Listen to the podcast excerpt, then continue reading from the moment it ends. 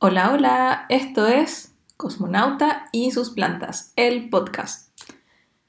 Em, había estado un poco ausente porque me boté a floja.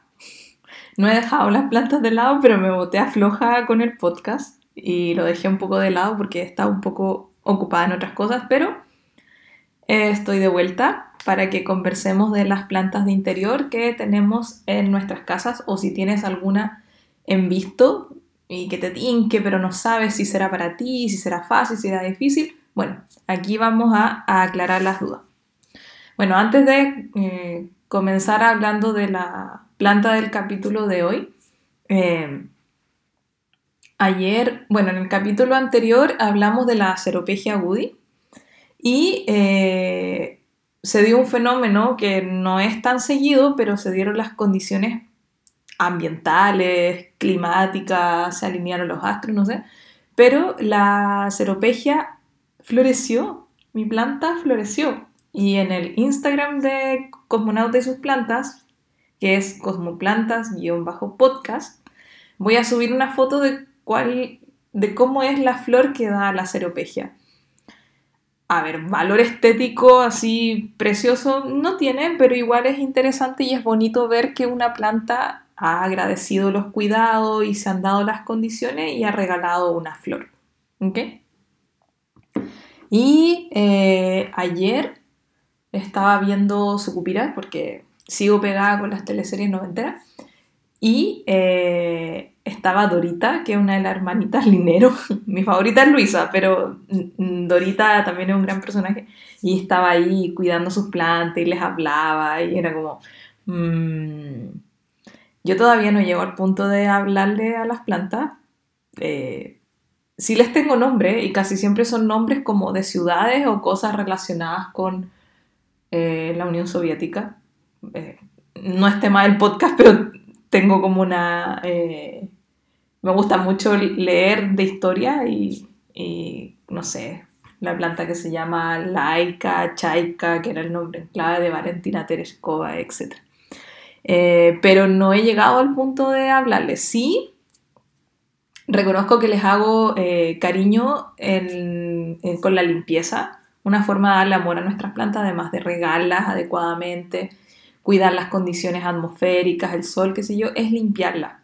Es súper importante cada cierto tiempo, una vez a la semana o cuando puedas, porque siempre hay muchas cosas que hacer, tomar un pañito suave, eh, humedecerlo con un poco de agua, ojalá agua que haya reposado para no estar traspasando como el calcio, lo, calcario que tiene el agua de ciudad corriente y limpiar las hojitas de nuestras plantas. Yo no uso abrillantadores de hoja, no suelo utilizar ese tipo de productos, simplemente limpio cuidadosamente las hojitas una por una y es para quitarles el polvo y aquí ayuda esto a que por ejemplo las plantas puedan absorber mejor la energía del sol, la, luz solar, perdón, y hagan fotosíntesis y lo que he dicho en, otros podcasts anteriores, eh, sus cosas de planta. Y es lo mismo que uno, si uno también necesita bañarse y limpiarse y salir y qué sé yo. Bueno, las plantas es un poco lo mismo y eso es lo que yo hago al menos para limpiarlas. Eh, y muchas veces, dependiendo del tipo de planta, por ejemplo, Mm, si es una planta que viene de un ambiente más tropical que está acostumbrada a recibir agua de forma lluvia, muchas veces, eh, una vez al mes, las meto a la ducha y las riego con, el, con la manguera de la ducha y, imito de cierta forma el ambiente eh, tropical de la planta y que reciba agua de esa forma. Y le, por lo que he visto como resultado, les gusta bastante esto por ejemplo, funciona con los helechos, con las monsteras, eh, con, por ejemplo, el ficus lirata también lo he regado de esa forma y le gusta mucho. Las palmeras, la areca. Mm. En general, ese tipo de plantas que vienen de estos ambientes les gusta mucho ese tipo de riego.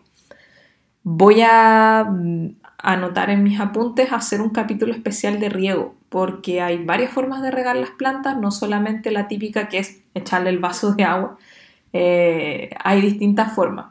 Hay algunas que son más eficientes que otras. Si, por ejemplo, a ti te preocupa el uso, el mal uso o el gasto de agua, bueno, hay algunas formas de riego que son, no son tan eficientes, pero sí a la planta les gusta bastante. Entonces, por ejemplo, en las épocas de más calor te sirve mucho ocupar ese método al menos una vez cada dos semanas y tu planta te lo va a agradecer. Em, ¿Qué más? Hablando de plantas, em, eso, que había estado un poco ocupada. Eh, he pasado mi tiempo libre jugando Klondike y viendo los videos de White Putin. Estoy pegadísima viendo videos de White Putin y escuchando la canción y ah. Pero bueno, dije no. Quiero continuar hablando de plantas y me voy a sentar a hablar de plantas. ¿Ok? Entonces, el capítulo de hoy se lo voy a dedicar eh, a una planta que descubrí hace unos meses que me gusta mucho, que es bonita, también es agradecida, no precisa de grandes cuidados y eh, sirve mucho también para decorar espacios. Y esta es la Pilea peperomioides, que se le conoce también como la planta cucharita en Chile yo sé que mucha gente la conoce más como planta cucharita, que como Pilea peperomioides. Y eh, también es conocida como la planta del dinero china. No tengo idea de dónde viene la leyenda de la, de la planta del dinero. Yo la he dejado ahí, no he visto que me dé dinero ni que estén brotando monedas, pero eh, lo que indica es que si tú tienes la planta en tu casa, probablemente atraigas la buena suerte, que es un poco parecido a lo que se dice de la planta dólar, eh, que también que si tú la tienes y si la planta se reproduce y da hoja y está frondosa, es porque nunca va a faltar el dinero en tu casa. Es como una cosa media de cable. Bueno, ¿De dónde viene esta planta? Bueno, el nombre planta del dinero china o planta china del dinero ya nos da una pista un poco de dónde viene esta planta. Y esta planta viene eh, de China, otra vez. Es nativa de la provincia de Yunnan o en Sichuan. ¿ok? Es una planta de hojas redondas, de ahí viene un poco el nombre de planta cucharita, porque muchas veces cuando va creciendo crece como ahuecada, entonces tú perfectamente podrías eh, tomar cosas con la hojita. Eh, se compone de un tallo y del tallo van saliendo estas como satélites de hoja y se van abriendo y son unas hojas redondas de un verde intenso muy bonita. Em, vamos a hablar de los cuidados de la planta. Mm, yo la compré, digamos que en enero habrá sido. Mm, no era una planta tan grande y a pesar de que, eh, según las fichas que he leído, es una planta de crecimiento lento, en mi caso, no sé por qué, podría decir que no se cumple eso porque ha crecido bastante rápido y mi planta está bastante grande. De hecho, voy a subir una foto de ella y está dando y está dando muchas, muchas hojas. ¿Qué cuidados necesita una pilea peperomioides o la planta cucharita? Es una planta que es de mantenimiento, yo diría que medio, tampoco es tan básica que la vas a dejar ahí tipo eh, lengua de tigre y te olvidas, no, necesita un poco más de atención. Necesita eh, recrear de cierta forma su ambiente natural y su ambiente natural eh, es, una planta que crece a semisombra, entonces no, requiere sol directo. Em, si requiere, obviamente, que esté iluminada. Si, por ejemplo, tienes una casa muy oscura, probablemente tu pilea va a reclamar que necesita un poco más de luz. Eh, los riegos mm, no son riegos muy seguidos. Esta planta con que la riegues una vez a la semana en invierno un par de veces más en verano. Lo de los riegos siempre va a depender de las condiciones atmosféricas en las que tú estés. Por ejemplo, si es una ciudad de clima seco tipo Santiago de Chile, probablemente en el verano va a necesitar un poquito más de riego. Ahora, si tú vives en una ciudad, por ejemplo, que el clima es más húmedo, probablemente no necesites riego tan seguido. Eh, si por ejemplo volvemos a Santiago, como en Santiago el clima es muy seco, probablemente vas a necesitar quizás además de regar la planta, pulverizar las hojas. Em, ¿Cómo se pulveriza la hoja? Bueno, eh, te puedes comprar una botellita de spray, la llenas con agua, ojalá agua reposada, no agua directo de la llave para no eh, dejar manchas blancas en la hoja, la dejas reposar un par de horas y de ahí la utilizas para eh, pulverizar la, planta. ¿Qué más eh, tenemos como cuidado? Bueno, el sustrato. El sustrato tiene que tener buen drenaje, tiene que ser un sustrato de buena calidad. ¿A qué le llamo sustrato de buena calidad? Bueno, Muchas veces cuando compramos la planta en un vivero, en la feria o, a un tercero, para poder rentabilizar el tema planta, sobre todo cuando son de viveros grandes o tiendas tipo el Easy o el Home Center o qué sé yo, eh, vienen en unos sustratos que son de bastante mala calidad.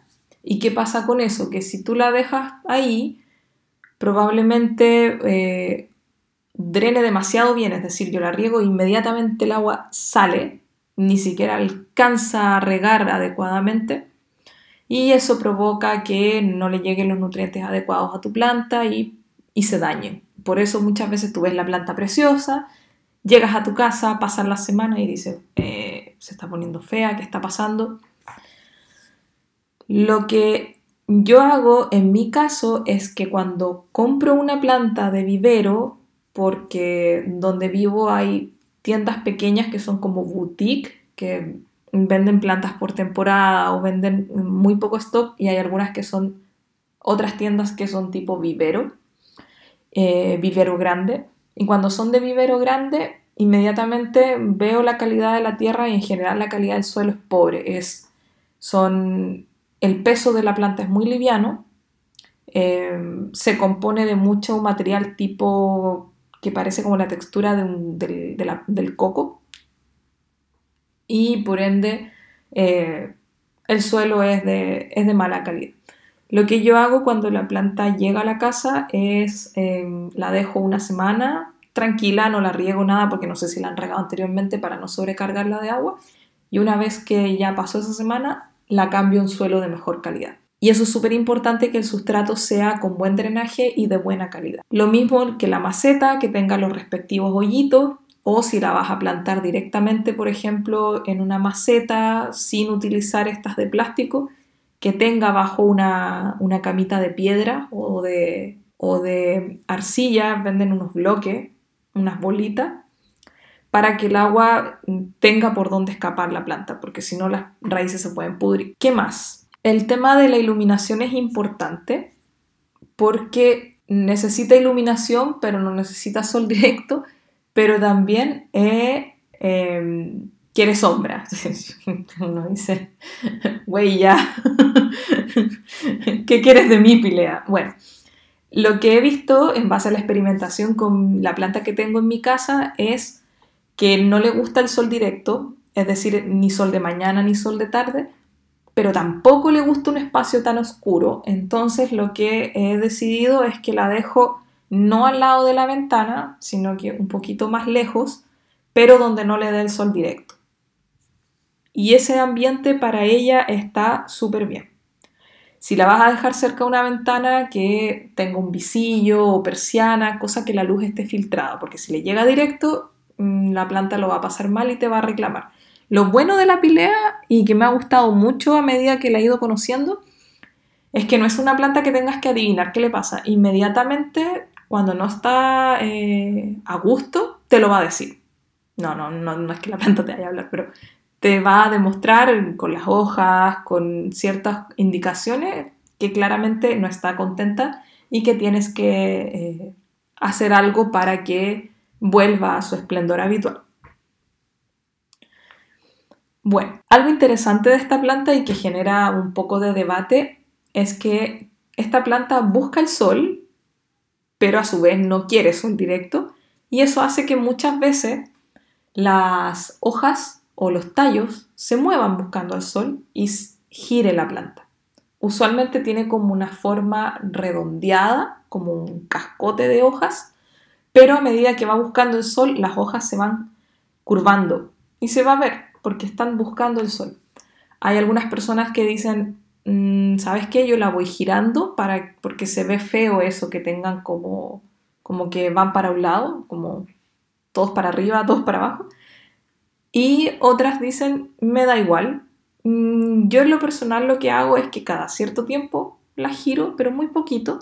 Y así me aseguro de que cada cierto tiempo todas las hojas de la planta reciban la luminosidad correspondiente. ¿Qué más? Eh, bueno, lo de girarla de a poquitito es súper importante porque si no, la planta tiende a variarse.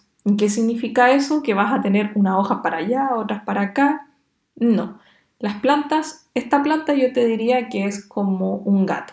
Los gatos son animales de costumbres fijas, no les gustan los cambios, si tú les cambias un mueble de lugar te va a reclamar, si le cambias su marca de, de arena probablemente te reclame. La mía no, porque Cosmonauta es una gata mm, del pueblo, entonces ella tú le podéis poner eh, a serrín y le da igual.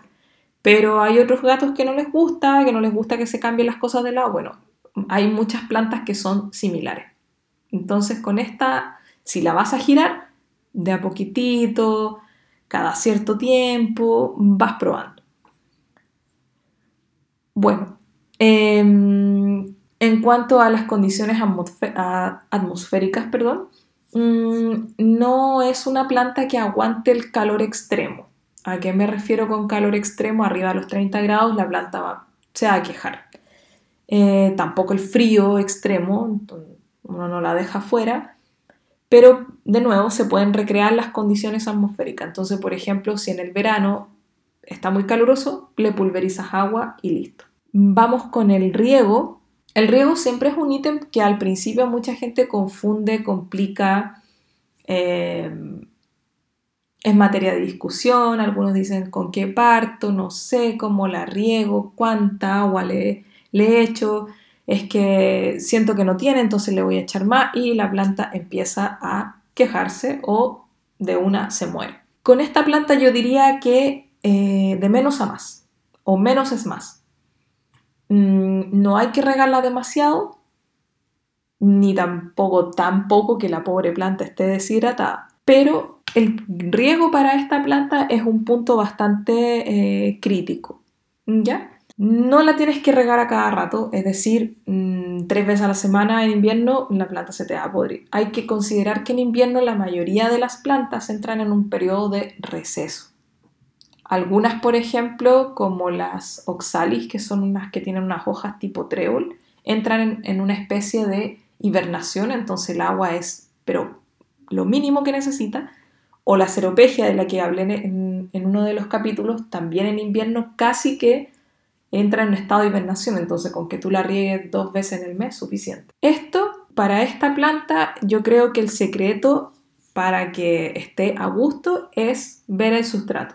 Si el sustrato por encima está seco, si introduces el palito, yo tengo un palito, ojo, siempre, cada vez que ocupemos herramientas con las plantas, desinfectarlas, porque después la ocupamos en otras plantas y si alguna tiene alguna enfermedad o un hongo, la puedes traspasar con la herramienta. Entonces siempre ocupar las herramientas muy limpias y desinfectadas. Yo introduzco un palito, veo, mm, ya, falta agua, ¿ok? Y aplico agua. ¿Cómo la riego? Los riegos los voy haciendo de a poco, delicadamente. Las plantas, al igual que nosotros, si uno se mete a la ducha y te cae el agua toda de una, probablemente vas a... ¡ah! Bueno, a las plantas les pasa un poco lo mismo. Las plantas necesitan un riego suave. Vamos partiendo de a poquito, vamos viendo cómo se va comportando como siempre, para eh, macetas entre 12 y 14 centímetros, yo parto siempre con 100 ml de agua y voy probando. A lo mejor 100 ml es poco, pero siempre mejor de menos en vez de echarle un montón de agua y que la planta se nos pudre. En esta, como em, la maceta es mucho más grande, eh, partí con 150, ahora ya voy como en 200, entre 200 y 250.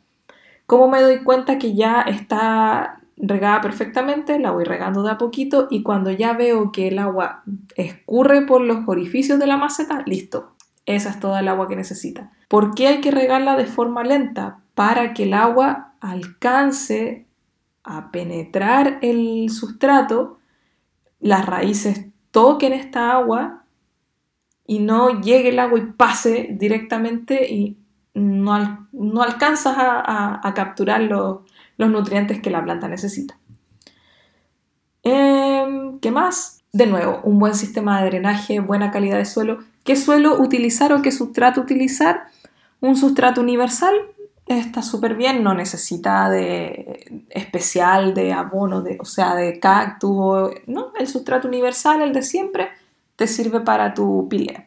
¿Qué más? Cuando, a ver, estoy revisando mis apuntes. Mm, abono en primavera-verano, utilizar abono. Yo, ¿qué abono estoy utilizando? Mm, estoy utilizando uno en líquido para plantas de interior pero estoy esperando que se acabe ese y voy a empezar a utilizar estas como cápsulas o palitos que uno introduce en la maceta y se va liberando solo el abono y te olvidas del tema de estar abonando y acordarte un calendario de, de, abono para tus plantas. Bueno, según lo que he leído, esta no es una planta que crezca muy rápido, entonces no hay que apresurarse a eh, ponerle y ponerle abono porque tu planta, si tú agregas demasiado abono, te puedes quemar la planta.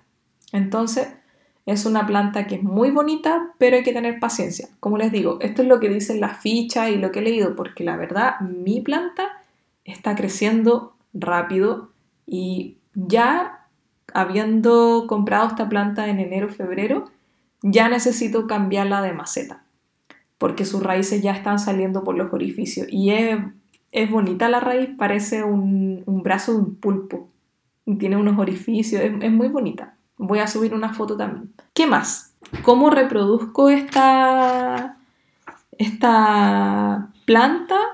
Bueno, lo más común es esquejes eh, o mediante la reproducción por hojas. Yo no he probado ninguna de las dos porque la verdad la que tengo está muy linda, está muy grande y no he sentido la necesidad de reproducirla.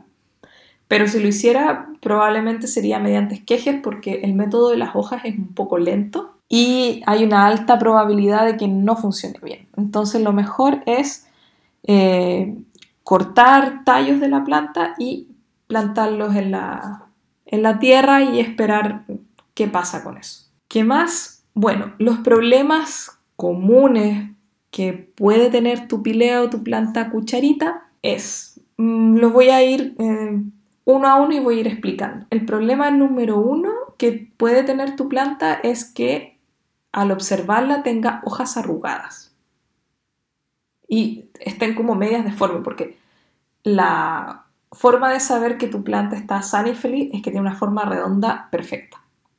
Si la hoja se empieza a arrugar, se empieza a contraer o se empieza a deformar un poco, o si está negra la hoja o amarilla, es señal de problema. ¿Por qué tiene las hojas arrugadas? Bueno, la causa más común es que la planta está cagándose de calor. es así. Por ejemplo, yo pienso en el clima de Santiago, de nuevo, que es un clima muy seco, clima en verano, el verano santiaguino es horroroso lo seco que es.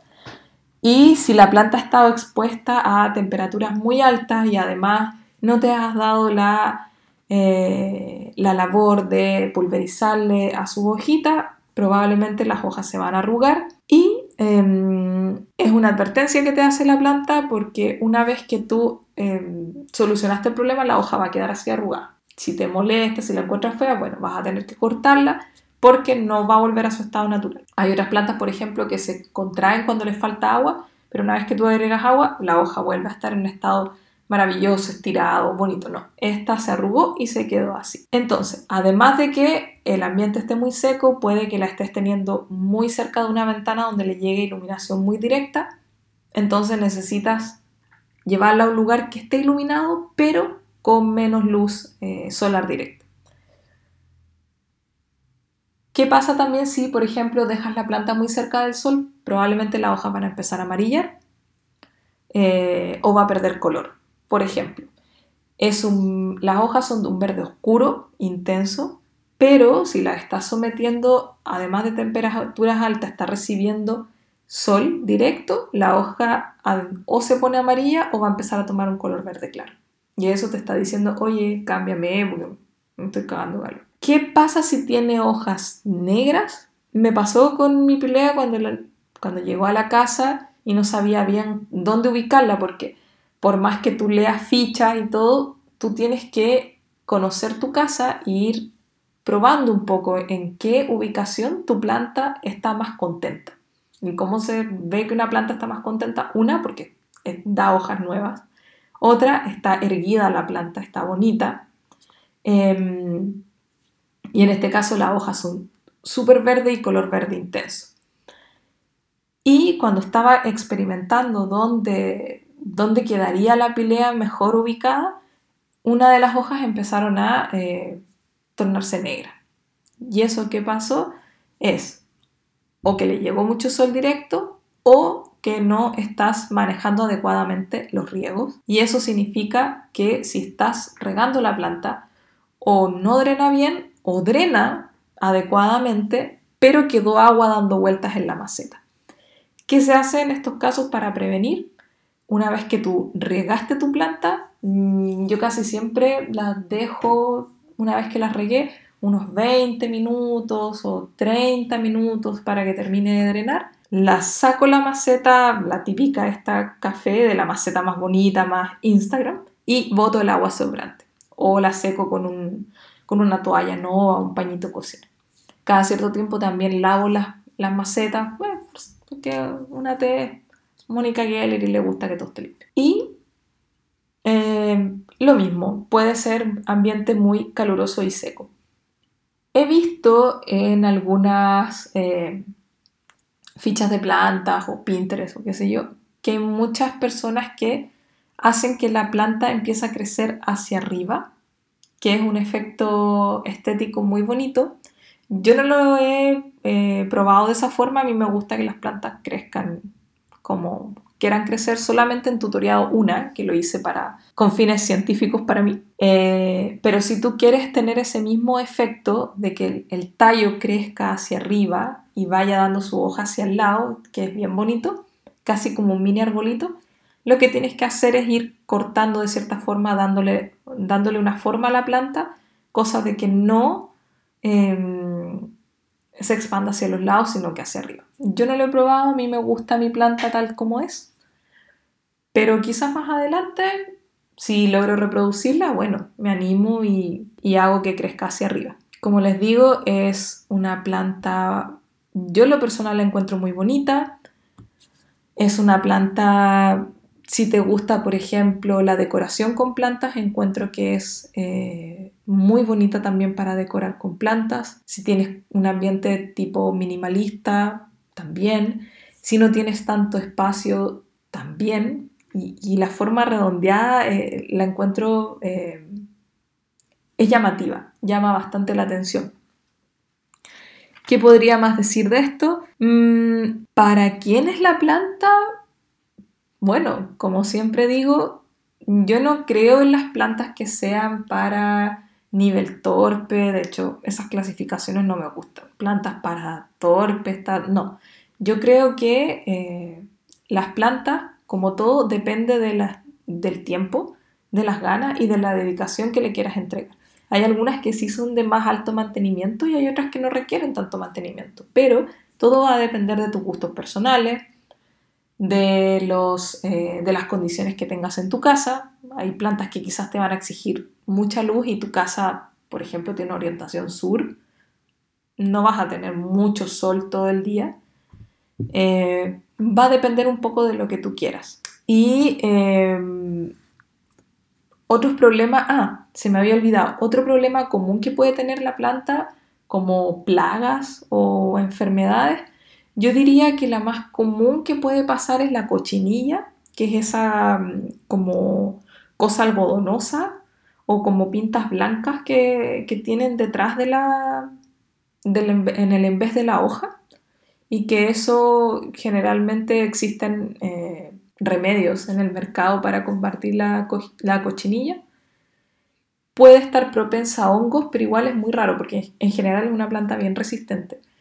Mm, para hongos, si es que llegase a tener hongos, que significa que se están pudriendo las raíces o que en el tallo están apareciendo las típicas, cuando, a ver, cuando tú ves una fruta que se está empezando a echar a perder, bueno, lo mismo en las plantas, empieza a aparecer como una mancha blanca, media algodonosa, mm, ya, problema. Y eso se eh, combate con algunas soluciones naturales, como por ejemplo el agua con canela, o ya comprar algo más específico en el mercado. Otra mm, plaga que puede tener esta planta es muy susceptible a la araña roja.